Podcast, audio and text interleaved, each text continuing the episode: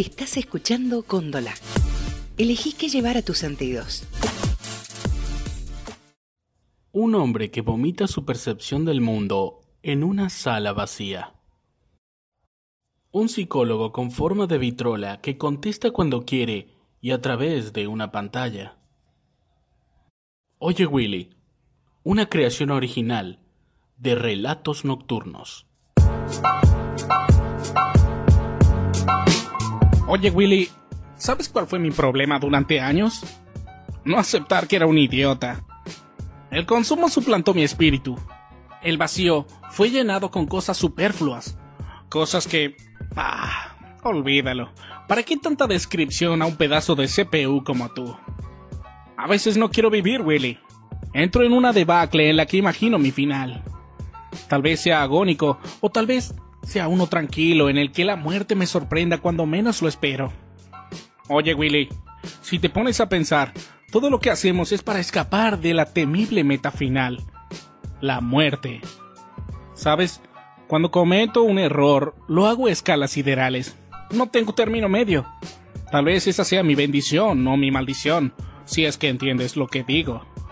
Haces algo, lo que sea, y comienzas a sentirte bien. Pero para otra persona lo que sea que estés haciendo puede ser el condicionamiento de su existencia en este planeta capitalista y desigual. En fin, pude estabilizarme laboralmente, Willy.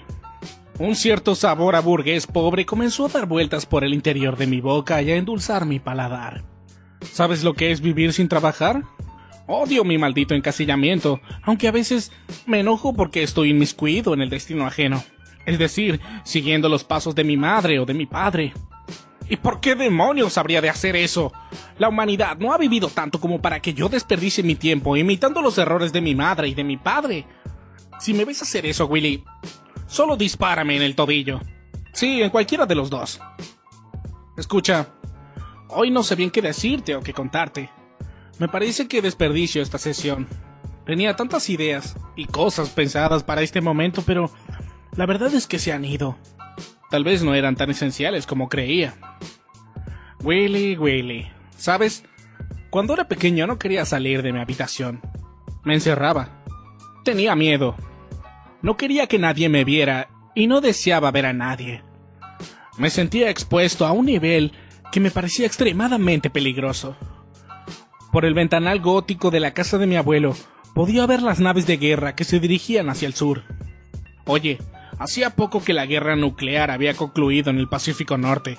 Las consecuencias daban la vuelta al mundo como un idiota puede dar la vuelta a la manzana. Recuerdo que me ocultaba tras la cortina como si fuera un fugitivo buscado y con una recompensa sobre mi cabeza. Asomaba los ojos tras la cortina y desde aquella minúscula vista contemplaba lo que consideraba un mundo hostil. La gente vivía asustada y eran tan monótonos. ¿Acaso no se puede ser original ni siquiera bajo un ataque de pánico? A veces creo que cada cosa que digo o pienso, cada maldita cosa que hago o creo, ya fue dicha, pensada, hecha o creída. Entonces volvemos al comienzo de todo. ¿Cuál es el sentido de todo esto? Sí, entiendo que es la revisión de mi mente, amigo, pero vamos, ¿para qué? ¿Por qué? ¿Por qué demonios estoy vivo en este tiempo, en esta época determinada y no en otra? Supongo que desde la perspectiva de un esclavo egipcio arrastrando junto a miles de otros como él enormes bloques de piedra tallada para construir las pirámides, soy un tipo bastante afortunado. Pero cualquiera puede llamarse afortunado si se compara con un miserable o con un ser oprimido por la historia y el sistema económico. En fin, este divague sé que es solo una puerta de escape. Un escape para no encarar una verdad irrebatible. O si lo prefieres en términos de Foucault, un divague para escapar a la lucha de interpretaciones. Bien, lo que me sorprendió fue lo absurdo que puede llegar a ser todo en un determinado momento. Te das cuenta de que todo lo que te rodea es producto de un sistema de consumo, de que estás realmente solo, y que la muerte baila a tu alrededor como un adolescente borracho en una madrugada fría. Ahí estaba, frente al ventanal, un niño inexperto que hacía solo un par de años había aprendido cómo debía limpiarse el trasero sin ayuda. La tarde otoñal era oscura, y unas pocas hojas privilegiadas luchaban contra el viento para mantenerse aún en sus ramas. Frente a la casa de mi abuelo había una enorme casa de ventanales gigantes que mucho tiempo atrás había sido un gran almacén en el que se podía conseguir de todo. Por la vereda de aquel lugar, unas muchachas consolaban a otra que lloraba frenéticamente. Al principio parecía nerviosa.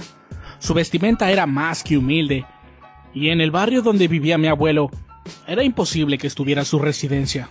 Al parecer, solo estaban de paso. Tal vez trabajaban cerca de allí. Al parecer, un grupo de dos mujeres más jóvenes estaban logrando que la llorona se calmara y recuperara el ritmo de respiración más pausado, cuando de pronto llegó una nave transporte de los paramilitares.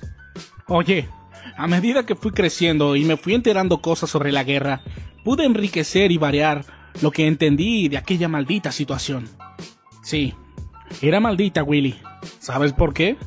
porque para mí fue solo un entretenimiento de una tarde otoñal nublada, pero para esas mujeres era toda su vida, su realidad, o su puta guerra de interpretaciones en lo más intenso del proceso.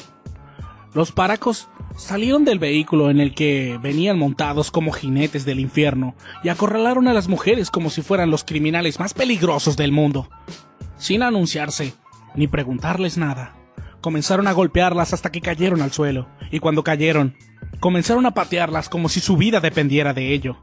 Imagínate mi cara, pedazo de chatarra subastado. Casi muero a causa de la mezcla de emociones que me atravesaron el pecho. ¿El resto de mi familia? Estaban tomando. Oye, mis adicciones no surgieron de un día para el otro. No es que los esté culpando, pero mi abuelita Sofía podía tomarse 60 litros de vino y parecer la viejita más linda y dulce de la ciudad siempre y cuando no se cayera de la silla y no te acercaras a su rostro. Y así el resto de los que componían el maldito árbol familiar. Por eso nadie se molestó en proteger a un niño de la violencia parapolicial que azota a Argentina desde que nos constituimos como un maldito Estado-nación. Los paracos la rodearon. Les preguntaron algunas cosas. Hubieras visto el rostro de las mujeres. Parecía que el significado de la palabra miedo se había hecho carne en esas pobres diablas las obligaron a ponerse contra la pared, les separaron las piernas y comenzaron a tocarlas. Oye, no tienes que ser licenciado para darte cuenta cuando los paracos están asolando a las poblaciones. Comenzaron a toquetearlas. Ellas intentaron defenderse y uno de los oficiales, encapuchado, la golpeó en el estómago con la intensidad suficiente para que entendieran quiénes eran los jefes. En teoría, y digo en teoría porque mientras comenzaron a desnudar a una con la clara intención de violarla, apareció la guerrilla. O el bando contrario. Nunca me informé mucho sobre los que se enfrentaron en la guerra. ¿Sabes? Creo que en la secundaria llegaron a hablar de 60 grupos, naciones o lo que sea, diferentes, que luchaban en el conflicto. En ese momento surrealista, pues de fondo tenía las carcajadas de mi alcoholizada familia, pareció una luz que me ensegueció y tras ella comenzaron los disparos. Nunca supe bien desde dónde.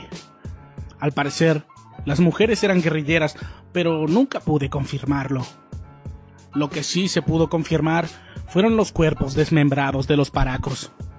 Oye, Willy, fue una verdadera carnicería. Desde entonces jamás volví a ver una película de guerra. Los putos guionistas no tienen la más mínima idea de lo que intentan plasmar en la pantalla. Eso sí que fue una balacera. Oh, sí, casi lo olvido. Antes de que apareciera la nave guerrillera y la cuadra se transformara en un campo sangriento, aparecieron unas personas, todas de clase más que acomodada, y comenzaron a aplaudir a los malditos milicoides. Y ellos comenzaron a dispararles. Las viejas operadas corrían largando gritos que jamás pensaron que serían capaces de dar. No eran el puto ejército, eran paramilitares que seguían las órdenes de otras personas que tenían intereses diferentes a la de los burguesitos fascistas. Eso es todo, Willy. Eso es lo que recuerdo de aquella tarde oscura, de un otoño meta neoliberal, en el que la miseria crecía descontroladamente a cada minuto. Creo que luego de esa experiencia, cuando mi madre me sacó de enfrente de la ventana a rastras, pues yo no quería perderme el espectáculo. Me comí una cantidad considerable de sándwich de miga y bebí tanta gaseosa como pude. Necesitaba ahogar la enorme ansiedad que aquejaba mi organismo. ¿De verdad me estás preguntando eso? No, Willy. La única que se enteró de eso fue mi madre, a la que se le pasó la borrachera atómica que tenía desde hacía por lo menos ocho horas. Me rogó que me quedara tranquilo, y tuve que jugar cerca de la estufa o simulando que lo hacía, en medio de todo el griterío de generaciones adultas, borrachas, próximas a su inevitable extinción. Oye, Willy, eres bueno. Creo que es la primera vez que puedo hablar del tema con alguien. Bueno, aunque seas una máquina. Eres bueno, idiota. Nos vemos el sábado, amigo.